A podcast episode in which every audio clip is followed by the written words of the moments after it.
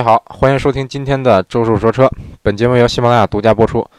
呃，首先有关昨天那期节目啊，可能是我讲的不是不是太清楚，然后又有一些朋友就是提了一些问题，比如说，呃，这个说雷诺坦雷诺的坦克为什么不能装这个大口径的主炮？呃，像有关这个问题，但是我在节目里稍微说了一点儿，可能说的不是太详细。那我今天再再稍微说一点啊，当然今天主要主要不是聊这个，今天主要是聊聊正事儿的。那行，简单说一下，有关坦克主炮的口径问题。呃，当然说理论上来说，坦克的主炮杀伤力肯定是跟这个口径成正比的啊，因为坦克它其实大概就像一个大枪，对，它跟枪的原理差不多，就是炮弹放进去，然后这个就是利用这个炮弹里边装的这个火药，把这个炮弹那个弹头推出去，大概大概就是就是这么这么个原理。所以说这个坦克它的炮弹越大，或者炮弹口炮弹越大，口径越大。炮弹越大，它这个炮弹的威力当然也是越大的，是不是？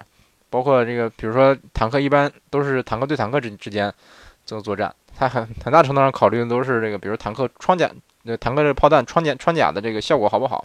比如说对方的坦克一嗯一百一百毫米的这个钢板，我在比如说在一千一千米的这个距离上，能不能一炮给它击穿？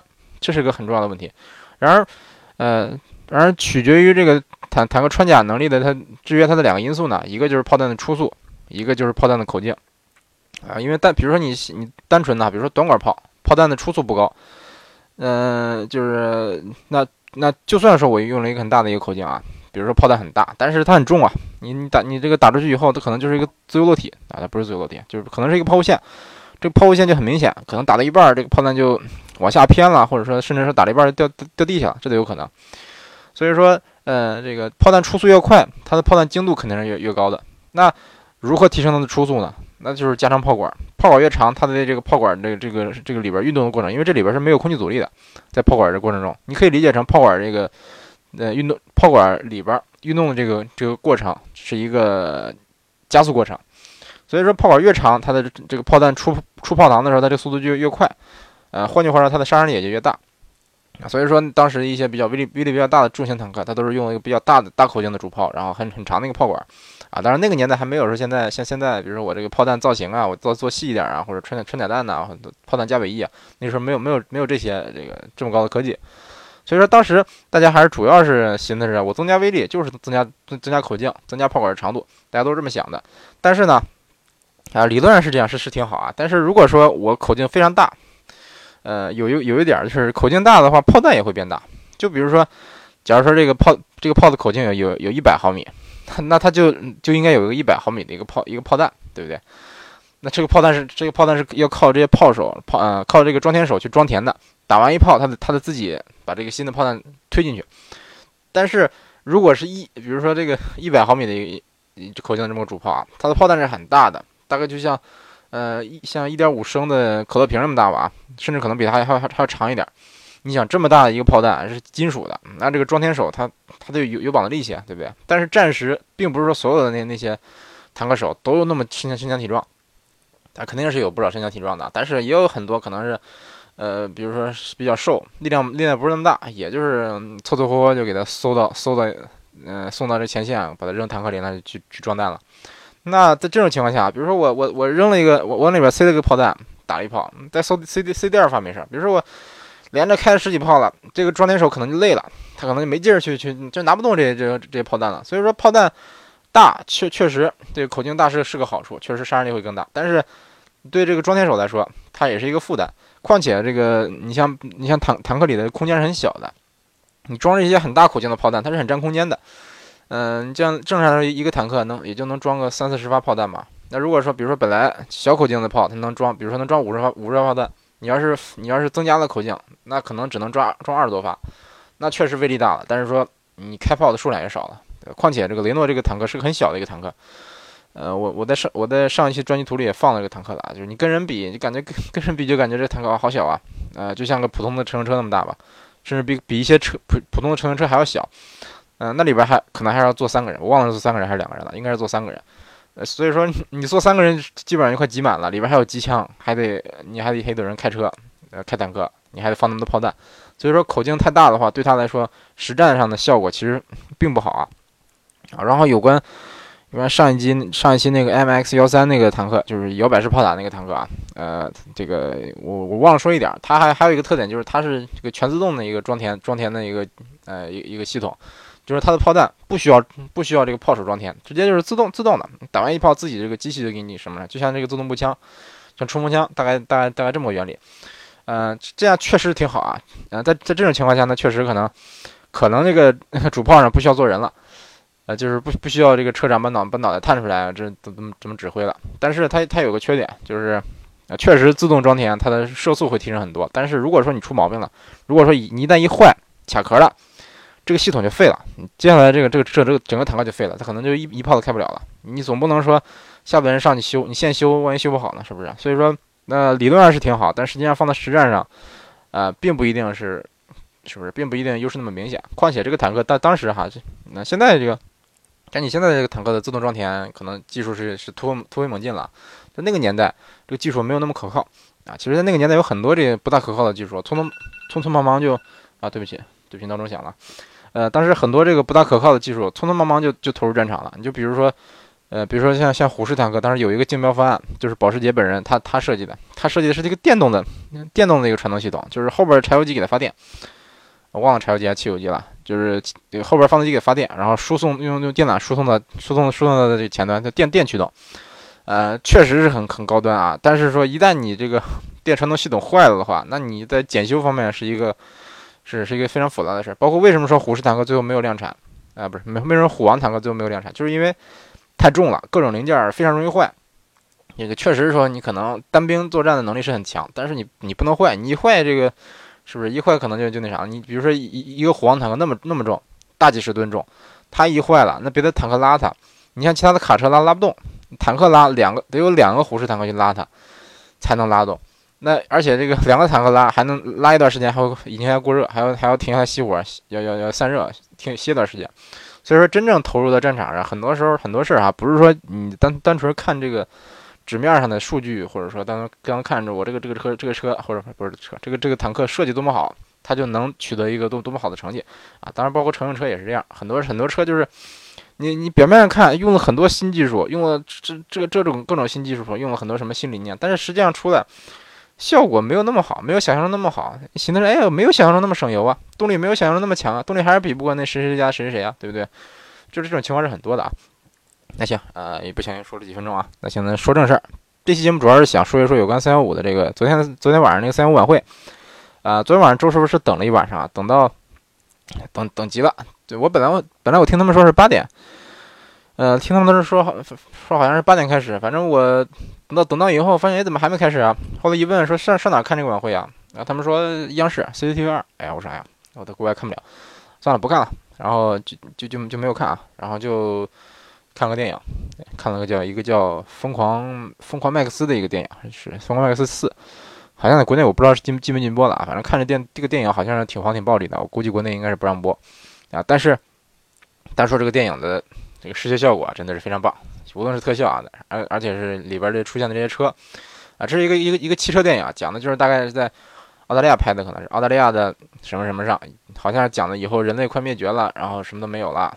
呃，大家就为了抢夺石油、抢夺水源，呃，就就就各种各种战争，然后有很多什么战争贩子怎么着，反正反正挺挺复杂。但是里边出现了很多车，都是很多老爷车啊。当时特别有意思一点就是这这些人他们出去打仗之前啊，他们喊的口号都喊的是这个 V 八 V 八 V 八，都喊 V 八。这个好像因因因为这个里边的那些车好像用的都是改装用的都是一些 V 八发动机。而且还有一点就是，他们这个里边所有人出去都是开车的，开那些改装改成各种各样的车，嗯，改成很帅、很很酷的那种卡车。但是主要都是老爷车。那个我记得特别清楚，有一个大卡车，运一个大输输送油的一个大卡车，它这油罐很长，油罐前后各焊了一个甲壳虫的壳子，然后中间还有俩座可以坐人，啊，这个总总是挺有意思。还经常是比如一个车上面。一个，比如一一一个虎头奔上面又又焊一个甲壳虫，这个这个，然后在下边下边加高，弄了个大脚车，一个大脚大脚车上面驮了俩车，反正挺有意思的啊，各种各样的奇奇奇奇怪怪的车。这些人出场的时候，不是出场，就是出战之前，他们要去一个一个大架子上，这个摘方向盘，都是都是这些车是不带方向盘的，方向盘突然摘下来，然后是有一个图腾什么什么，不是有个类似什么什么的一个宗教仪式那样那样的一个动作啊，就拿拿方向盘向上一举，怎么怎么着，意思是我出我去开车，怎么怎么怎么着，反正总之电影拍挺有意思啊，呃，也是个动作片，拍的是挺有意思啊，呃，当然说具体可能，呃，你要说剧情啊什么深意什么的，可能没没那么什么，反正就就看这电影就图一个就图一个痛快，能看到很多车，这点挺这点挺好的，啊，哎对。你跑题了啊！呃，主要是想昨天想说昨天晚上那三幺五晚会啊，啊，并没有看。然后我就看这个晚会结束以后，看了看新闻，怎么说呢？啊，本来可能大家都，大可能大家 怎么说？大家可能本来寻思着啊，今天这个哪个主机厂会中枪啊？会不会会不会有这个这个厂商？会不会有那个厂商啊？对不对？像我我之前觉得，我现在这个这克莱斯勒会不会中招？因为克莱斯勒之前。不是冒呃不是卖那些就是天津天津港爆炸受损车辆嘛？我估计这个事会会不会被被爆？但是没有没有被爆啊！其实一个主机厂都都没有中枪啊！呃，这个怎么说呢？是个好事还是坏事呢？因为嗯，这个其实现在的这个三幺五晚会感觉多多少少有点变味了啊！呃，有点儿被充值啊、被公关呐这样的迹象。你就比如说去年吧，去年那个速腾的事儿。大家都觉得都觉得说速腾那个事儿要要要中枪，因为明显这个这个事儿是不是？这是大众大众当年办的不地道，很多人觉得说这个肯定这三幺五晚会要曝光速腾，结果呢，第一个第一个广告就是速腾什么什么广告词儿忘了，反正大概就是说速腾质量很好，大概就是就是这么广广广告词儿。当时一看这个广告，我寻思啊，我那没戏了，今年这个大众肯定不会上榜了。结果今年的这个这个广告帕萨特。他今年是有有一个帕萨特广告，看来今年大众也不会上场上榜。但是今年其实一个主机厂都没有上榜。你要说跟汽车相关的，就那个优信二手车吧，也就优优信二手车上榜了。呃，我觉得吧，你这些二手车 APP 吧，多多少少都有点猫腻。嗯，你你你你你，我看也就是挑软柿子捏吧。嗯，今年 怎么说呢？啊不不是啊不是优信啊，车啊车一拍，对，说的车一拍。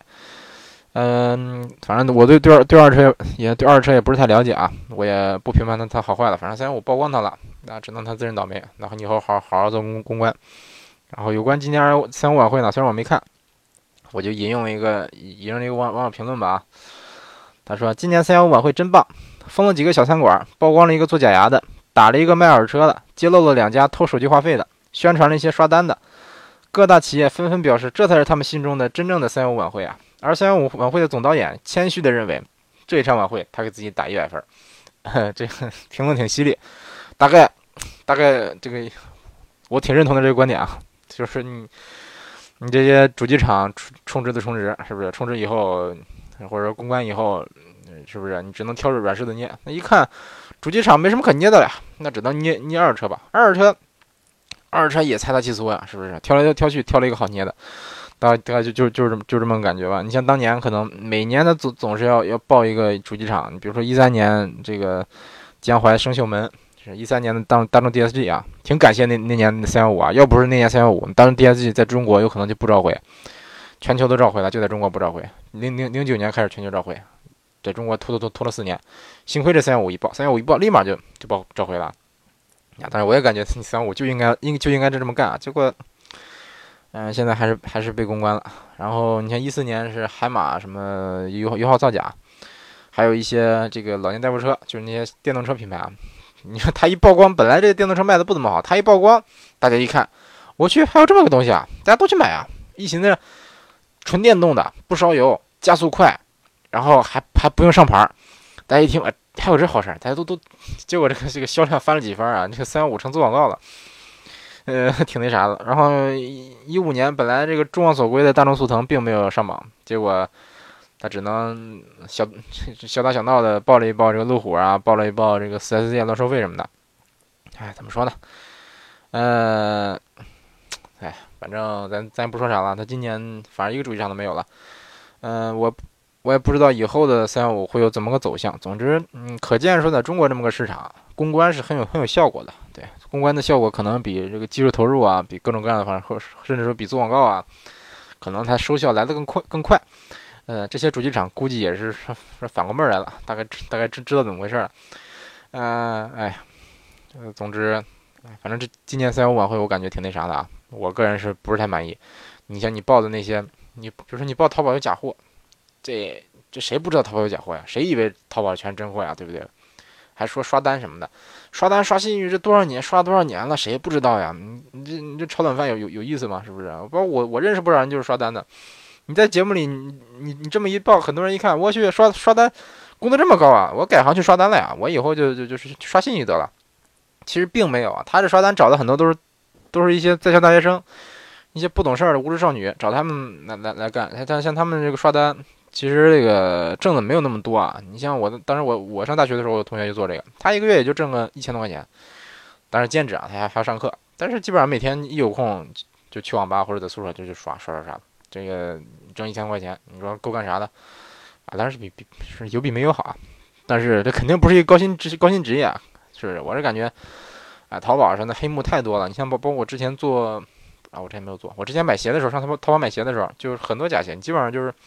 你比如耐克、阿迪，淘宝百分之九十九都是假的。你包括商城，商城也是百分之九十多都是假的。只要你交了钱，就能进进商城，是不是？我有我有我有我也有一些朋友就是做做鞋的，当然他们不是不是卖假鞋，他们就是早期是卖一些别的品牌的鞋，后来到后来发现，啊，自己自己去找个厂吧，然后自己去去四川的、去广东哪儿找个厂，然后这么一联系，让人人人给你做，你下单他们给你做，然后你自己去注随便注册一个商标，随便起个名字，比如说我周师傅，我就我就起个名字叫就叫周师傅。周师傅皮鞋，穿周师傅皮鞋走金光大道，大概大概就就是这么个广告就可以卖了。然后现在现在他现在人现在在商城有店，销量也不错，是不是？嗯，总总之这个已已经是走上人生巅峰了。嗯，我是觉得你你做这些小牌子，做小品牌，是不是？你完全完全可以啊，对不对？你要是但是你做高仿，或者说你你在网上你在这个做微商，QQ QQ QQ 卖，上微信卖，嗯，上微信卖一些这个耐克阿迪的假鞋。我感觉啊，我个人是非常不推荐的，因为我个人一直以来对这个微商，啊，是属于一个比较抵触的这这么这么个态度啊。但也不是说一定是假的，为什么我不喜欢呢？因为你微信上，比如说你微朋友圈你发个消息，比如说我卖假鞋，我我卖了个耐克鞋，十块钱二十双，啊，不二二十块钱十双，然后就保真的，绝对正品的，我这是伪单啊，不是或者外单怎么怎么着，这个完全这个质量比正品还好啊，或者或者说就是正品，怎么着大家都来买啊。很多人买买回以后穿两天坏了，他他然后他评价，呃评评价不了，他发现哎我维权想举报没有举报这一项，我上哪举报去？不能举报，又不能给评价，然后你你你在这个直接在他那个广广告帖上评论啊，别人看不到，就只有只有说自己的好友才能看到，那你评论那其他的那买家看不到，所以说我特别 我特别反感的这这个朋友圈的一点就是他利用了这这么一点。你比如说，比如说我，我就算我他卖的就是假假鞋，我就知道你卖的假鞋，我怎么能告能告诉其他消费者呢？对不对？我也没有一个维权的一个途径呢。所以说我个人一直觉得，你要是你敢你敢，比如说你卖的是正品，你要是真卖正品，你上虎扑卖，是不是？你上淘宝卖，淘宝那好歹有评价体系，你无论说你刷刷评论、刷单什么，那那你你刷别人管不了你，对不对？你你上你上微信卖鞋，我就觉得啊，我，反正我个人觉得，我我是比较抵触啊。但是说，如果说听友里边有卖鞋的，哎，大大大家别不要骂我啊！我只是说了这说了自己的这么这么个看法。呃，行，我看看录多长时间了啊？那总之，这个今天今天的节目简单说了说有关三幺五的事儿啊。啊，我也是，啊，我个人还是非常希望这个三幺五真真正正的把消费者的这些切身利益放在第一位，真正你去曝光一些有问题的企业，是不是？你因为你曝光，有的企业本来他就不召回，就不承认自己的东西有有问题，你曝光了以后，人人家才有可能召回。你就比如说当年福特，福特翼虎断轴这个事儿，嗯。就是断轴，很多人都都都都都在想想维权，但是你去找厂家，厂家不认，就不承认自己自己有缺陷，就是不召回，就跟就跟当年那个大众 DSG，就跟速腾的那个后后悬挂，大概就是一个类型啊。但是速这个，当然福特断的是前轴啊，它断的是眼角轴，跟这个速腾不是一不是一回事儿。结果后来这个事儿怎怎么处理呢？后来有一个大姐忘了叫什么了，她去在福特车展的时候上去大闹车展，上车展上闹，让这个老总看见了，这闹闹到这。闹到这程度了，那谁都管不了了。那那那是你再无论怎么公关什么的，已经压不住了。所以说这个后来福特才才这个召回。嗯，所以说你想当时如果三幺五三幺五他直接报报了这个事儿，那他敢不召回吗？他不敢不召回，对不对？你包括包括今年，你能说主主机厂没问题吗？是不是？你像你像日产日产的那个 CVT，日产和这个丰田的 CVT，是不是该召回？就是现在虽然好像还没有召回，我估计以后应该是会召回的。嗯，再比如说其他的、其他的、其他的，反正你要你要想想想找，你要想找主机厂的那个问题，肯定是有，那绝对是有，是不是？包括一些各种各样的黑幕啊，那肯定绝对是有的。但是说，是不是现在，哎，当然我也我也不能说打保票，就是人家一定是被被公关了啊。但是起码看起来感觉好像是被公关了的样子。哎，呃，反正怎么说呢？咱以后像像我们这些自媒体，那我我我应该不是自媒体啊。像他们那些自媒体，我还是希望说大家呃多那什么一点，多干干一点正事，多曝曝光一下，或者说什么一下这相关的这个这个事儿啊。但其实其实现在想想，这个其实汽车媒体也不好做，因为。怎么说呢？什么样的企业容易被充值，或者说什么样的企业就是最像被充值的这这这些这个媒体呢？比如说，比如说我这个媒体啊，我天天骂，我天天黑。比如说我天天黑大众，我没有天天黑大众啊。周师傅是是没有黑大众啊，啊，周师傅黑过，但是没有天天黑。比如说有的品牌，我有有的这个做的比较大的自媒体，我就天天黑大众，嘿嘿嘿嘿，大众发现，哎，大众发现了，大众的公关部门发现了，说，哎，我给你给点钱封口费啊，给你十万。或者给你二百，比以后不要黑大众了。那那那这这个媒体说啊，行，那以后不黑你了。或者说我有有有品牌，我天天夸大众，夸大众，哎，大众好，大众好，大众好，给大众做广告，哎，大众大众公关部也也发发现这发现这个这个媒体了，哎，给你给你给你点钱，给你点广告费，类似这样的，像这样的品牌，最最容易被充值。你就是说你黑的多了容易被充值，你打广告打的多了也容易被充值，或者说。或者说，这个有有的有的这个自媒体可能可能收收充被充值以后，就开开始黑某些品牌，无论是黑竞品还是还是怎么着，或者说收了这个被充值以后，开始做打广告。嗯，但是你想，比如说我吧，我作作为自媒体，我说一个车啊，我黑多了会被充值，有可能被充值啊。但是我周师傅肯定不会，周师傅是个正直的正直正直的这个汽车脱口秀栏目主持人啊，而且周师傅这现在听众太少了，不会有人充值的。啊。你你黑的多了也不行，是不是？你比如说，比就就比如说我吧，比如说大众烧机油，嗯，比如说这个双双离合，比如说这个日产 CVT，比如有有有这些问题，比如我的节目天天说，天天说，天天说，到后来有可能是逃脱不了被充值的命运的。当然我当然他充值我可以不说话，嗯，换句话说，你黑多了也不行，那你你你你夸多了那也不行，夸多了也是想充值的。那，到头来你像我们自媒体，你说怎么做？哎，周师傅不是不是自媒体，他们自媒体你说怎么做？是不是？其实。哎，现在这个虽然说这个自媒体时代，嗯，或者说这个什么什么互联网时代，我也不知道叫什么，呃，现在对中国来说可能是一个很大的挑战，是一个很大的变革，呃，一个新时代就要来临了，可能很多人因此能可能能走上人生巅峰，呃，但我也这么认为的啊。但是你真正你该该该怎么做呢？嗯，是不是？怎么才算对消费者负责任呢？反正到现在我还是没有没有想考虑清楚啊，没，反正反正至至少我吧。呃，至少我作为一个，就是我录录一点音音音频节目啊，关于我推荐车的时候，很多都很多事儿，我就也是很纠结。比如说，比如说一个一一个朋友说了个车车好不好，他问一个车好不好，比如说这个说了个车，比如说朗逸，比如说轩逸，比如说 QQ，那我说这个车好，我是说它好呢，说它不好呢？你说找问题肯定能找出来。你说多了人不买了，你说少了人人家发现的问题了，好像好像整的是我，好像我在坑他，对不对？这这车比如说有有什么安全隐患吗？不是安全隐患，比如说这个车有什么可能出现什么问题啊？比如说轩逸有可能烧机油，有没有可能？有可能是可能性是有的，有没有可能这个变速箱出问题？你比如比如大众有没有可能双离合坏？有没有可能烧机油？有有这可能性肯定是有的。但是你比如说你说大众怎么样？我说大众烧机油，这么这个说法是有问题的吧？这个说法肯定有问题啊！大众不一定都烧机油，一点六的就不烧，对不对？再说就算一点八 T 的也不一定都烧。那那我我该怎么跟他说？我说，哎，你那那你小心，这车可能有隐患，可能会出问题。他说，那我身边可他可能会说，我身边很多朋友，他大众没没有出问题啊，或者说，或者说这这个大众如果出了问题，为什么厂家不管呢？为什么厂家 厂家不不去给他解决这个问题呢？那你这么一问，我我我我真没没得说了，我也不知道，我也不知道厂家为什么不解决啊。包括甚至甚至我朋有有有朋友朋友问我说，你比如说这个大众双离合现在还这个还出问题吗？我说还出啊，该出还是出啊，当然可不肯定不是说每台都出。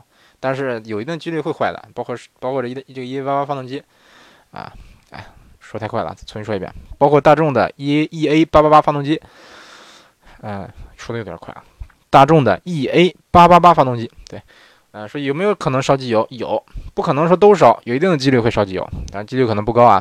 但是你如果说你买了真烧的话，那就那只能认栽了，那就是人品问题。哎，那有有朋友问我说，大众既然知道明知道它有问题，为什么不去改进呢？就比如双离合，大众为什么不不不去把把把它这个双离合的问题，给它彻底根除了呢？我跟他说，双离合的这些毛病，你像顿挫，像这个低扭不足这些东西是不能，基本上是没法根除的，它就是个硬伤。只要是这种变速箱结构，它就没法根除。再说了，大众就算知道这个变速箱有问题，你说他他他他怎么给你改进？他之前只能说给你，因为这个比如说七速双离合吧，它是一个电控的，你我刷刷刷程序可能有有改变，你换换电子元件，换换电子元件啊，可能是有改善，但是你总不能说。嗯，我比如说我我我我这个一改进，比如说我重新研发一下，这就不出问题了吧？这个我感觉可能性不是那么大啊。